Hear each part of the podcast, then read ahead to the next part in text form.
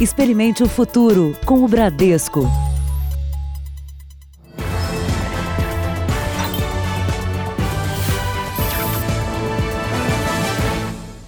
Boa noite. Boa noite para você. A defesa de dois suspeitos de matar a família do ABC paulista encontrada carbonizada quer uma cariação entre os cinco envolvidos no crime. Isso porque na reconstituição feita ontem, eles deram versões diferentes. O Jornal da Record obteve com exclusividade imagens do trabalho dos investigadores. A reportagem é de Thaís Furlan. Estas são imagens inéditas de dentro da casa onde aconteceu o triplo homicídio no dia 28 de janeiro, num condomínio da cidade de Santo André. Ana Flávia Gonçalves, presa por participação no assassinato dos pais e do irmão, chora enquanto dá a versão dela para o crime. Dentro da casa, ela conta que pensou em desistir. Eu falei, gente, não vai dar certo, vamos deixar quieto. Aí o Juliano foi e falou, vai fazer e relata como facilitou a entrada dos suspeitos na casa dos pais. Nessa que entrou três atrás, eu saí do carro normal e sentei aqui no sofá e fiquei jogando com meu irmão. Aí foi onde eles entraram. Karina, a namorada de Ana Flávia, mudou de versão várias vezes durante a simulação.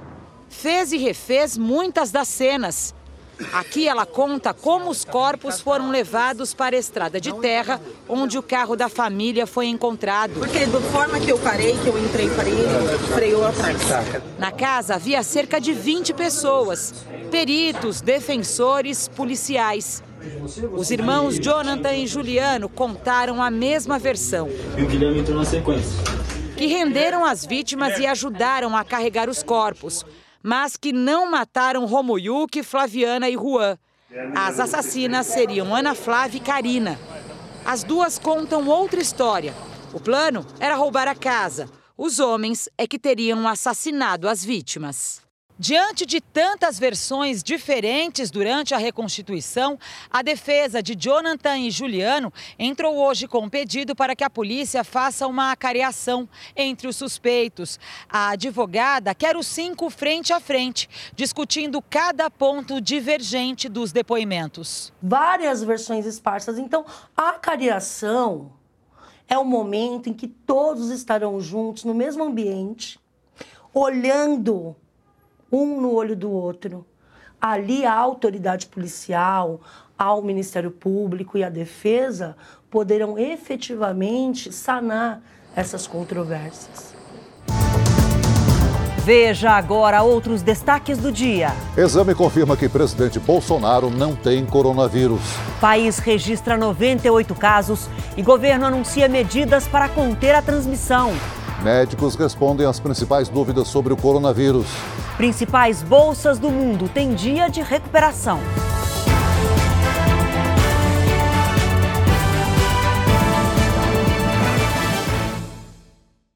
Oferecimento: Bradesco. Experimente o futuro hoje.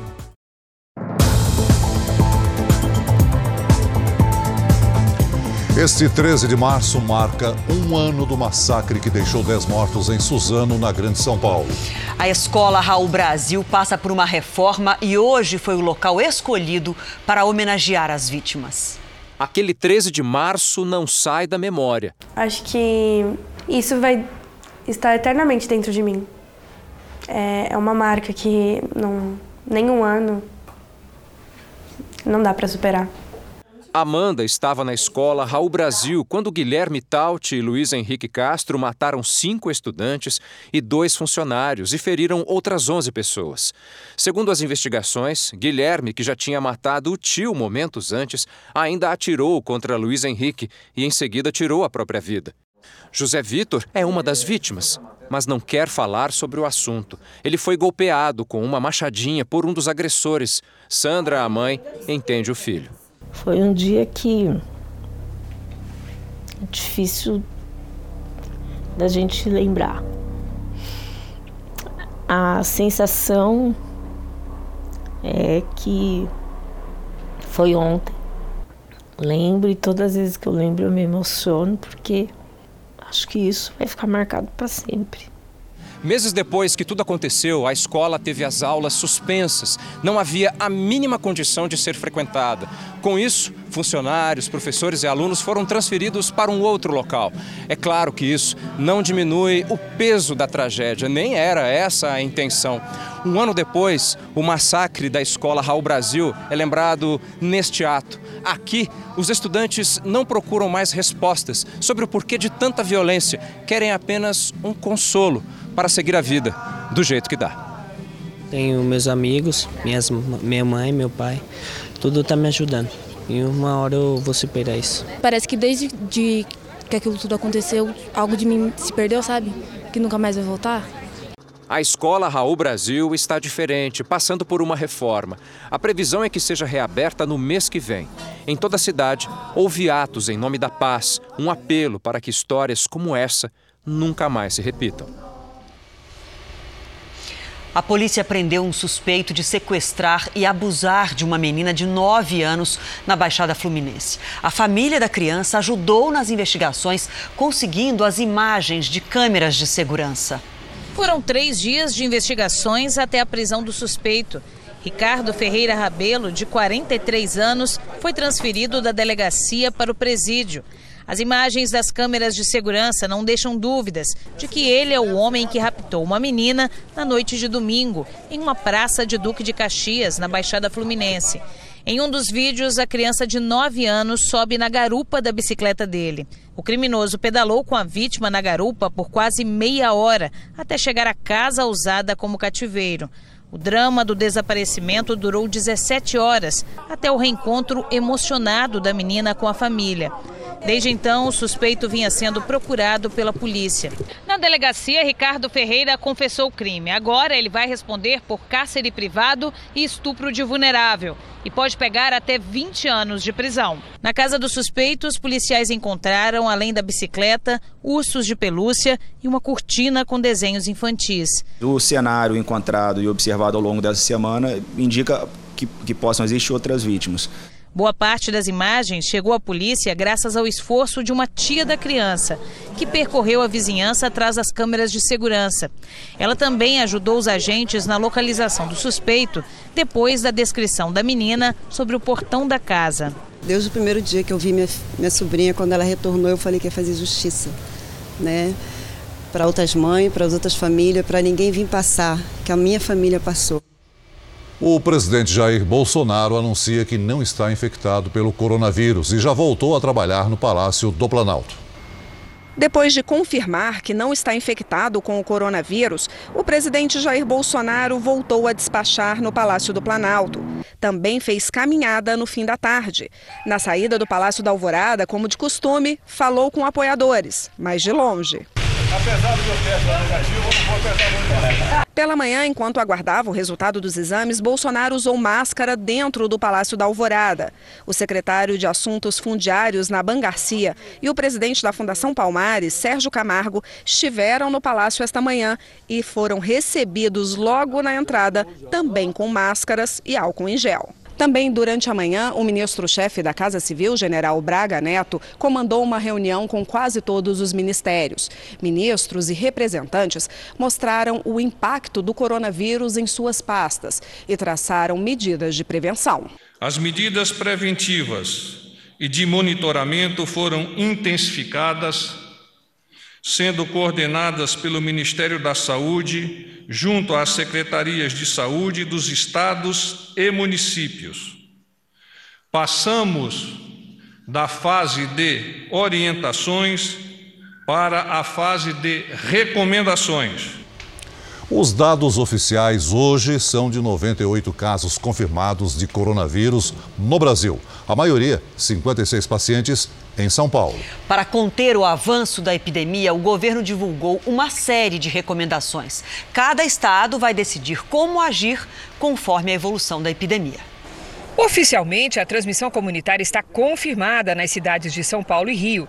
Isso quer dizer que já não é possível determinar a origem do contágio. Mas nada de pânico. Vai ser preciso uma mudança de hábitos, como evitar aglomerações, manter distância de um metro ao conversar e, principalmente, reforçar a higiene das mãos. O governo padronizou hoje normas para frear a propagação da doença. Tudo estava previsto no plano de gestão da epidemia São recomendações que, uma vez atendidas, comprovadamente são capazes de reduzir em até um terço a velocidade de transmissão do vírus. A partir de agora, o governo recomenda que pessoas vindas do exterior fiquem em isolamento domiciliar de forma voluntária por sete dias. Se durante este período surgirem sintomas como febre ou tosse, será preciso procurar um posto de saúde.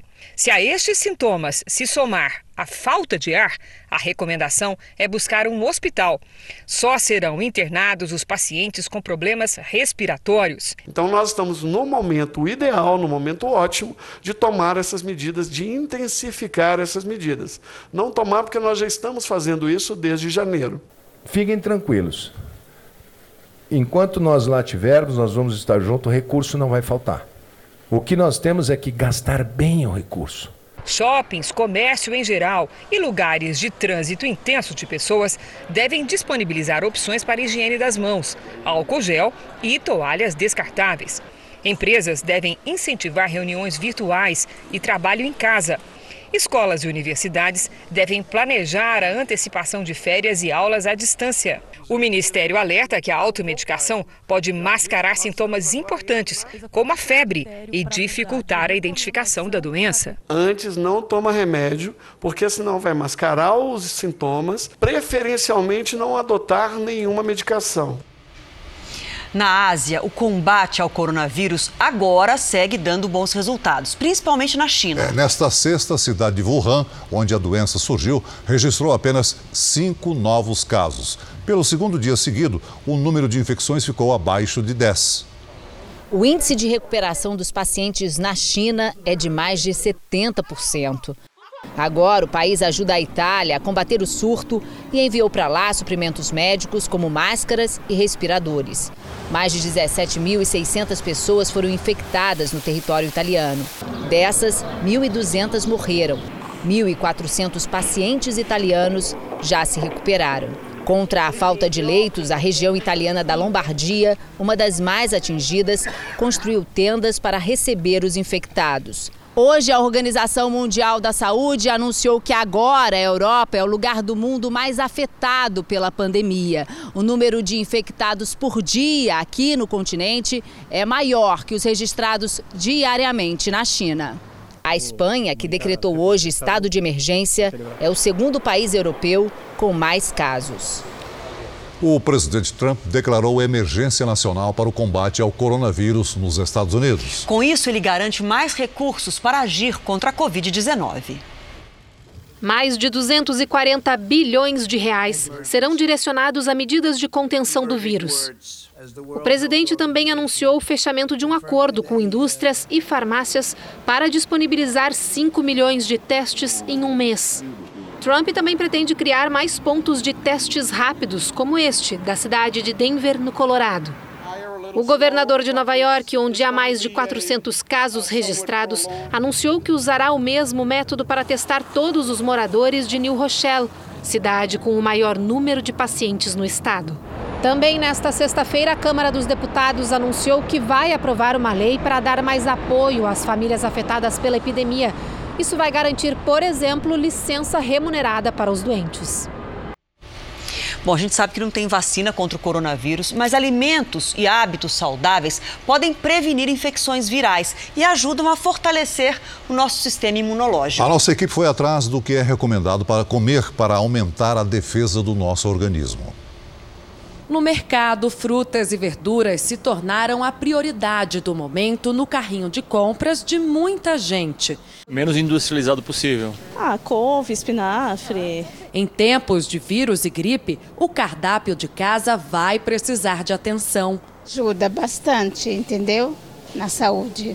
Manter-se saudável, com o corpo funcionando perfeitamente, nutrido por alimentos naturais. É pela alimentação saudável que aumentamos a imunidade e nos preparamos para enfrentar doenças contagiosas. Alguns alimentos podem fazer a diferença, especialmente aqueles que melhoram o funcionamento do intestino. Tem que consumir alimentos mais ricos em probióticos para melhorar a saúde do seu intestino. Assim, o seu intestino vai absorver as vitaminas e os minerais.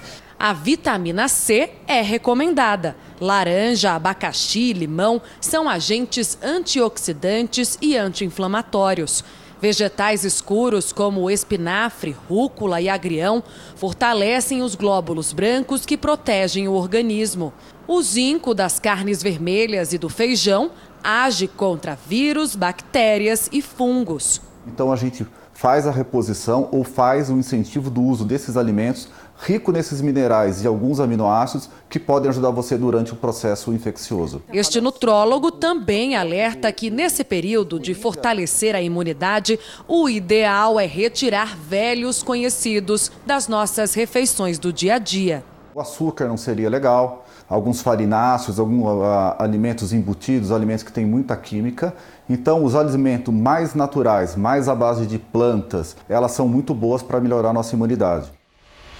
Agora há pouco, o ministro da Saúde, Luiz Henrique Mandetta, e o governador de São Paulo, João Dória, falaram sobre as novas medidas que vão ser implementadas para tentar conter a transmissão do coronavírus no estado de São Paulo. A repórter Giovana Rizardo acompanhou essa coletiva, tem as informações para gente. Boa noite para você, Giovana. Vamos começar falando daquele primeiro paciente infectado aqui no Brasil, aqui em São Paulo, que veio da Itália. Ele está curado? Isso mesmo, Adriana. Boa noite para você, boa noite, Celso, boa noite a todos. Aquele primeiro paciente com coronavírus, ele estava internado em um hospital particular aqui de São Paulo e agora está curado. Perto do carnaval, ele chegou da Itália, se reuniu com a família, em torno de 30 pessoas, e depois ficou em isolamento. Agora ele passa bem. Agora, Giovana, é uma boa notícia, mas a gente não pode esquecer que o vírus já circula entre nós, é a chamada contaminação comunitária. Quais as medidas anunciadas para São Paulo hoje? Bom, Adriana, o governador de São Paulo anunciou que gradualmente as aulas das escolas estaduais e também municipais, elas vão ser canceladas a partir da próxima segunda-feira, dia 16, até o dia 23 de março. Depois disso, o governo vai reavaliar, essas aulas ficam suspensas e aí até nova ordem as aulas ficam canceladas. Essa também é uma recomendação para as escolas particulares. Em relação aos eventos públicos com até com mais de 500 pessoas, aliás, todos estão cancelados. Essa é uma recomendação, essa é uma medida por tempo indeterminado. De São Paulo, Giovana Rizardo. Obrigada, Giovana. E o governo do Rio de Janeiro antecipou parte das férias das escolas do estado. Só na capital, 650 mil alunos vão ficar sem aulas por uma semana. Vamos até lá então ao vivo com o repórter Pedro Paulo Filho. Pedro, boa noite para você também. Quais as outras medidas anunciadas?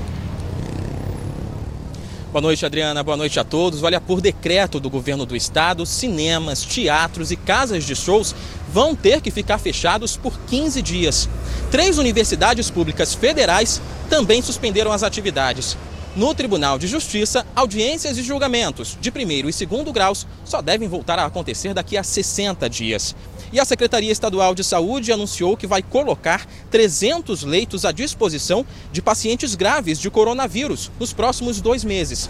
Até hospitais de campanha podem ser criados. E a Prefeitura da capital decretou estágio de atenção devido às medidas de contenção e prevenção ao contágio do novo coronavírus. Do Rio de Janeiro, Pedro Paulo Filho. Obrigada, Pedro. Bom, e como se trata de uma nova doença, o coronavírus desperta ainda muitas dúvidas, né, Celso? É, nós preparamos um material especial com infectologistas para esclarecer algumas delas. Para começar, veja as dicas do médico Jean Gorishintai. Qual é o tratamento para o coronavírus? Pacientes com sintomas mais leves vão receber apenas medicações sintomáticas, que vão tratar de sintomas. Se tem febre, uso antitérmico, se tem dor, um analgésico. Mas aquelas pessoas que precisam de internação em ambiente hospitalar, formas mais graves, podem precisar alguns medicamentos, mas infelizmente nós não temos medicações específicas. Em caso de isolamento domiciliar, quais os cuidados que se deve ter?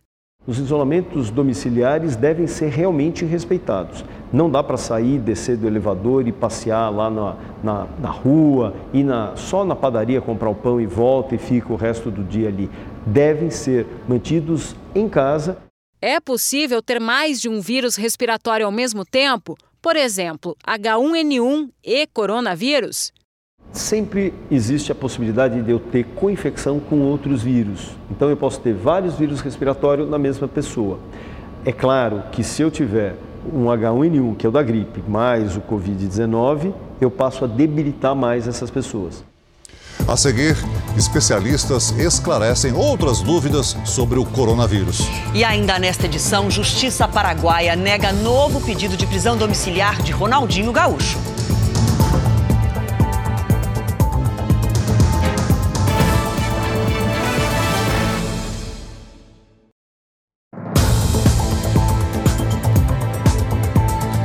No último dia de campanha de vacinação contra o sarampo, poucas pessoas compareceram aos postos. Segundo o último balanço do Ministério da Saúde, só neste ano foram confirmados 338 casos de sarampo em todo o Brasil. Três pessoas morreram. Em Belém, a meta era vacinar 17 mil pessoas, mas apenas 40% do público-alvo procurou os postos de saúde. O estado tem mais de 1.200 casos suspeitos de sarampo. Em Santos, 5.500 moradores tomaram vacina. A região apresentou 11 casos da doença este ano. No Rio de Janeiro, poucas pessoas foram aos postos de saúde no último dia da campanha. Eu não sabia. Aí eu tava na escola e eu vim direto com as meninas. Vim agora no último dia. Eu também não estava tão preocupado assim. A campanha de vacinação contra o sarampo pretendia imunizar 3 milhões de pessoas aqui no Rio de Janeiro mas apenas pouco mais de um milhão compareceu aos postos. Este ano, a primeira morte pela doença foi registrada no estado, depois de quase 20 anos. O sarampo é uma doença grave que nós conseguimos erradicar do Brasil em 2016, mas que retornou. Um dos motivos dele ter retornado foi que muitas pessoas deixaram de se vacinar. Estudos científicos comprovam que o grau de contágio do sarampo é considerado muito alto. Uma pessoa infectada chega a transmitir o vírus de 12 a 18 pessoas. Número muito maior do que um doente contaminado pelo novo coronavírus, que pode transmitir o vírus entre duas e quatro pessoas. O epidemiologista ressalta que o vírus do sarampo mata 12% mais que o coronavírus. O risco de contrair o sarampo é muito maior do que de se contrair coronavírus é muito maior. O sarampo é muito mais infeccioso do que o coronavírus. Vamos agora à nossa segunda rodada de perguntas e respostas sobre o coronavírus, desta vez com o infectologista Marcos Cirilo. Tomar vitamina C ajuda? Não adianta tomar vitamina C, não adianta tomar suplementos de vitamina, porque é um mito. Você compra um comprimido de 2 gramas, você usa 60 miligramas de vitamina C. Os 60 miligramas que você usa, dos 2 gramas, o resto você urina. E, e você urinando, você está acidificando a tua urina pela vitamina C, que é ácida. Você pode ter muito mais chance de ter cálculo e você pode ter muito mais chance também de ter infecção urinária. E as grávidas? Isso existe porque o vírus circula pelo organismo, de passar via placenta ou pelo leite materno, mas eu acho que ainda é muito prematuro a gente dizer uh, quais são os efeitos que uma mãe com coronavírus vai trazer para o seu, seu feto ou para o seu recém-nascido. Já temos vacina contra o coronavírus? Cerca de 10 vacinas estão sendo pesquisadas no mundo, mas nenhuma vacina uh, lançada no mercado e nenhuma vacina com lançamento nos próximos 3, 4, 6 meses, porque é um vírus novo. Você fazer uma vacina vai demorar, né? Você tem que fazer testes, ver realmente se ela é eficiente na população, os eventos adversos mas não tem nenhuma vacina nova e nenhuma vacina que vai ser lançada nos próximos meses. As entrevistas com os infectologistas Marcos Cirilo e Jean Gorenstein, que tiram dúvidas sobre coronavírus hoje aqui no JR, você pode assistir na íntegra nas plataformas digitais do Jornal da Record. Pelo menos seis pessoas morreram após um ataque aéreo americano às instalações do grupo de origem libanesa Hezbollah, no Iraque. Entre os mortos está um civil. Segundo o Departamento de Defesa dos Estados Unidos, o ataque tinha como alvo locais usados pelo grupo para armazenar armas e munições. A ação foi uma resposta ao ataque que matou soldados americanos e britânicos numa base em Bagdá mais cedo, nesta semana. O Hezbollah tem o apoio do Irã. Você vai ver a seguir: governo antecipa pagamento de 13º para aposentados. E veja também como proteger os idosos do coronavírus. E mais, a polícia encontra bolas com foto de Ronaldinho na casa de empresária que levou o jogador ao Paraguai.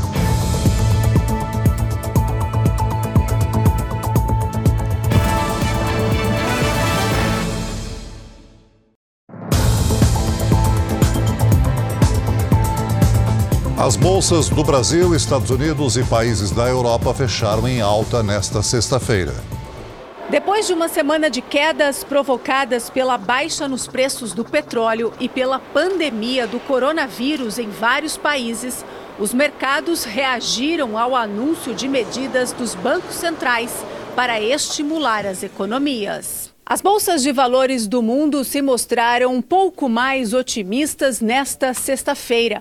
O Ibovespa disparou 15% na abertura, desacelerou logo depois, mas se manteve em alta durante todo o dia. O mercado já abriu, né, seguindo o exterior, já abriu com alta de 10%. Bateu o limite de alta em 10%. Ela ficou congelada, saíram alguns negócios. Então, hoje, boa parte da manhã, o mercado ficou no máximo de variação do índice. O Ibovespa encerrou o pregão com alta de 13,91%, com 82.677 pontos. Apesar da recuperação desta sexta, na semana a Bolsa de São Paulo recuou 15%, maior perda desde 2008. Em Nova York, Dow Jones registrou alta de 9,36%. As bolsas da Europa fecharam em alta, a de Londres de 2,46%, a de Paris de 1,83% e a de Frankfurt de 0,77%. No Brasil, o dólar teve alta de 0,51% e fechou a R$ 4,81, em mais uma cotação recorde. E o ministro Paulo Guedes anunciou medidas para garantir a saúde financeira de empresas e da população durante os efeitos do coronavírus na economia. O ministro da Economia se reuniu com os presidentes da Caixa Econômica e do Banco do Brasil para discutir ações de estímulo ao crédito. O coronavírus, que é um problema que veio de fora e que por si só não tem o impacto suficiente para derrubar a economia brasileira. A economia brasileira tem dinâmica própria. Se nós reagirmos corretamente, foi nesse sentido que eu disse, se nós não fizermos besteira, se reagirmos corretamente à crise, em cinco, seis meses ela foi embora. Segundo o ministro, para a saúde já foram liberados 5 bilhões de reais. E a previsão é que mais 5 das emendas do orçamento impositivo estejam disponíveis na próxima semana, após conversas com o Congresso. Além disso, o governo abriu mão de 135 bilhões de reais dos depósitos compulsórios, ou seja, dinheiro dos bancos retido pelo Banco Central e que poderão ser usados para empréstimos. Com esse reforço de, de liquidez que o Banco Central está nos dando, vai ser muito mais fácil agora podermos atender principalmente as pequenas e médias empresas do país. Já a Caixa Econômica diz ter mais de 75 bilhões para empréstimos, incluindo crédito consignado, imóveis e o setor agrícola. A Caixa tem amplo espaço para emprestar. Os 75 bilhões são apenas 10% da nossa carteira de crédito e nós faremos isso matematicamente. O governo já anunciou a antecipação para o mês que vem do pagamento do 13º salário de aposentados e pensionistas, o que deve injetar mais de 24 bilhões de reais na economia. O ministro Paulo Guedes disse que devem ser anunciadas mais medidas até a próxima segunda-feira. Entre elas, liberar mais saques do FGTS, retardar o recolhimento de impostos sobre a folha de pagamento ou ainda dar isenção tributária para a importação de produtos hospitalares. Existem recursos também é, de PIS-PASEP acumulados. Há 30 bilhões de reais que estão lá acumulados de fundos não não, não reclamados ainda. Tem o direito de saque, mas essas pessoas já faleceram, não foram buscar. Paulo Guedes voltou a falar que, apesar da crise provocada pela pandemia do coronavírus, é preciso que o Congresso aprove o quanto antes as reformas administrativa e tributária. Em menos de 48 horas nós vamos reagir. Agora nós queremos saber se também o Congresso vai liberar saneamento, privatização de Eletrobras, tudo isso são recursos públicos que nós precisamos para retomar os investimentos.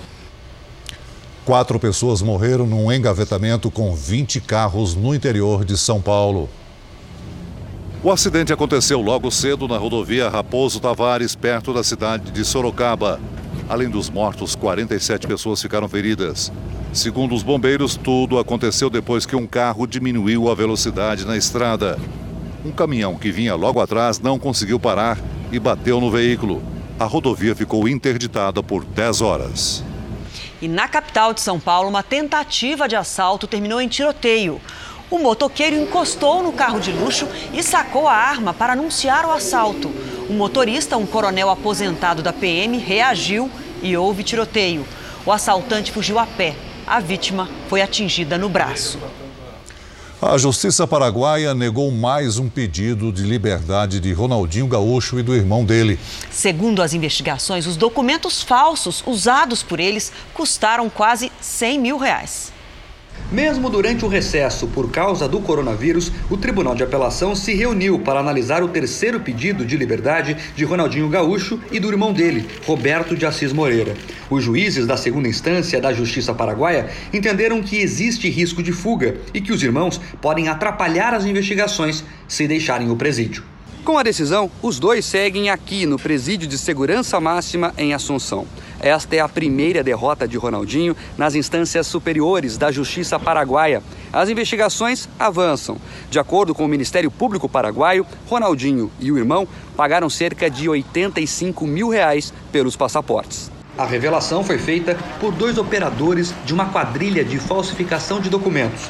Eles foram presos e contaram que cada pacote, que incluía passaportes e identidades falsas, custou cerca de 30 mil reais. Foram três pedidos: Ronaldinho, Assis e para o empresário brasileiro Vilmon de Souza Lira, que também está preso. Eles teriam sido contratados pela empresária Dália Lopes, que continua foragida. Hoje, a polícia fez busca e apreensão em uma das casas dela em Assunção. Foram apreendidos um cofre, computadores e documentos. Os investigadores encontraram 4 mil bolas de futebol com o rosto de Ronaldinho. Chamou a atenção deles o fato da foto utilizada nas bolas ser a mesma dos documentos falsos. Sexta-feira quente em todo o Brasil. Hora de conversar com a Lidiane. Boa noite para você. Esse calorão aí de hoje vai seguir pelo último fim de semana de verão? Vai sim, Adriana. Boa noite para você, para o Celso, para quem nos acompanha. Olha, vai fazer calor até demais, viu, em alguns locais. E no fim de semana com cara de verão, tem chuva também. A circulação de ventos provoca fortes temporais entre o Rio Grande do Norte e Pernambuco. Entre o Pará, Ceará, a chuva é um pouquinho só mais leve. Já no centro-sul, o tempo continua firme e seco. Tem alerta, inclusive, para uma onda de calor em toda a região sul. As temperaturas sobem bastante, a umidade cai. Então, cuidado com a hidratação e a proteção solar. Alegrete, no oeste gaúcho, pode chegar aos 41 graus amanhã e vai fazer até 40 em outras cidades. Em Porto Alegre, máxima neste sábado de 38 graus, 37 em Cuiabá e até 34 em Porto Velho. E vai dar praia nos litorais das regiões Sul e Sudeste. Já no domingo, uma nova frente fria avança pelo Rio Grande do Sul e volta a chover depois de quase 20 dias, um alívio para a região. Bom, tempo delivery? Vamos. O pedido vem lá de Pernambuco, é o Jorge Vitor Soares, ele é da cidade de Cabo de Santo Agostinho. Como é que vai ser por lá? Muito bem, Adriana. Olha, Jorge, fim de semana abafado, com muita chuva e 32 graus. A gente aproveita para ver agora outros locais. Em Natal, que está em estado de emergência por causa dos alagamentos, vem mais temporais por aí, viu? Atenção. Em São Paulo, Pode chover de forma bem leve só em alguns bairros no fim do dia. Sábado com 31 graus, domingo com 32. Um ótimo fim de semana, último do verão para todo mundo. Para você também que vem o outono. Até, Até segunda. Até.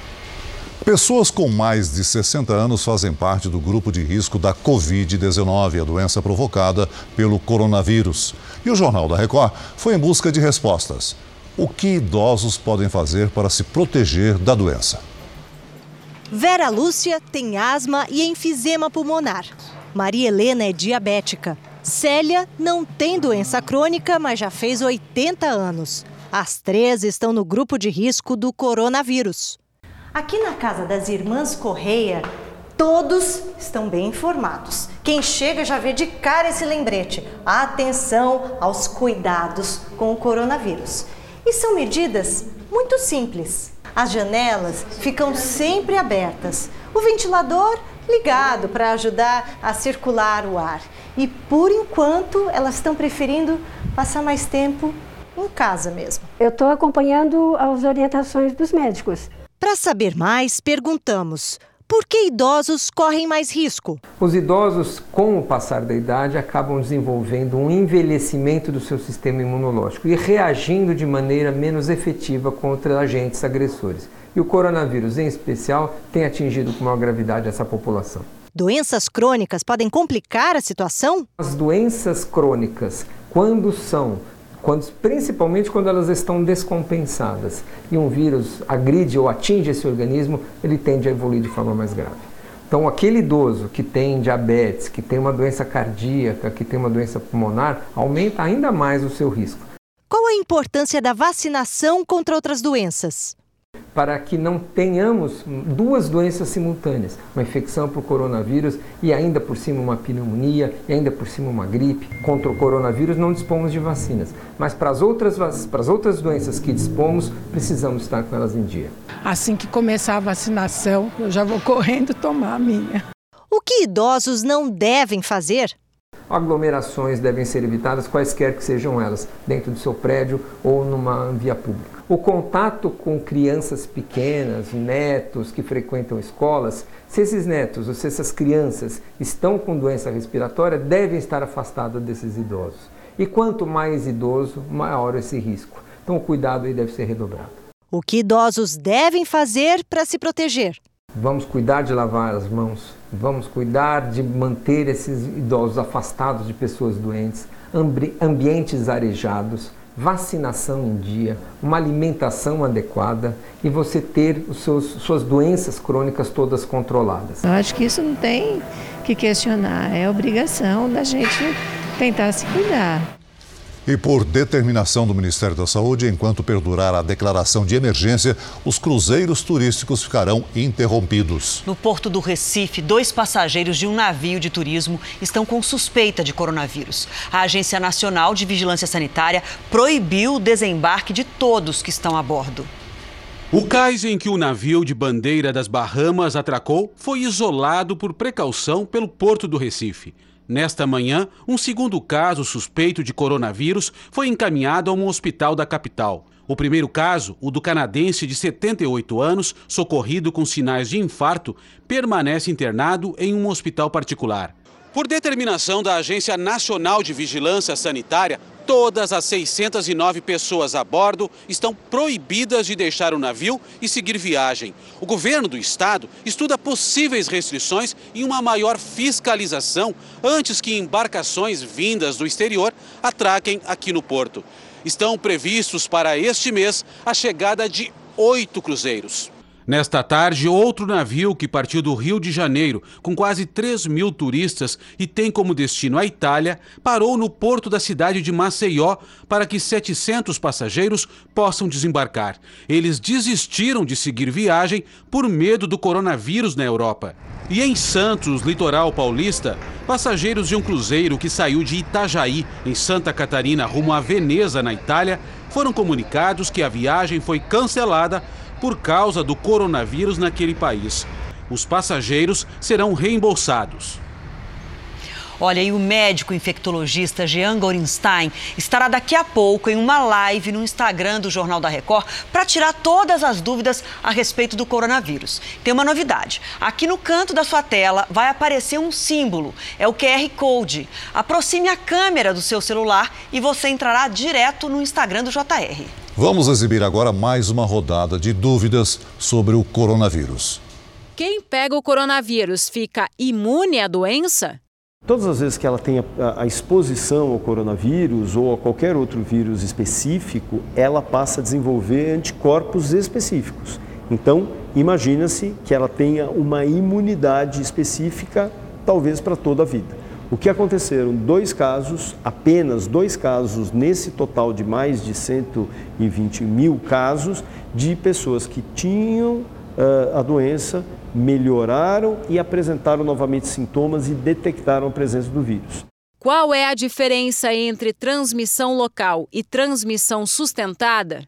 Transmissão local, você tem alguns casos. Sustentada é que você, além de ter esses casos, eles vão se multiplicando ao longo dos dias, semanas e meses. Quem tem diabetes controlada está no grupo de risco? Um diabético tem que estar controlado, aquele que tem uma hipertensão tem que estar com sua pressão arterial normalizada, aquele que tem doença do coração tem que estar com seus medicamentos em dia, porque com isso, apesar desse indivíduo continuar sob um risco maior, ele, tem um, ele diminui muito a chance de ele de, evoluir de forma mais grave. E olha, na Itália, com o confinamento obrigatório decretado pelo governo no começo da semana, os moradores inventaram uma nova maneira de interagir sem contato físico. Em diversas partes do país, eles vão para sacadas e janelas para cantar. Oh, bella ciao, bella ciao, bella ciao, a brincadeira ao som de palmas e instrumentos musicais ajuda a passar o tempo e, segundo alguns moradores, também afasta a tensão causada pela disseminação do coronavírus. Fora da China, a Itália é o país com mais casos confirmados. O Jornal da Record termina aqui. A edição de hoje na íntegra e também a nossa versão em podcast estão no Play Plus e em todas as nossas plataformas digitais. E à meia-noite e meia tem mais Jornal da Record. Fique agora com a novela Amor Sem Igual. Se cuide. Até semana que vem. Boa noite.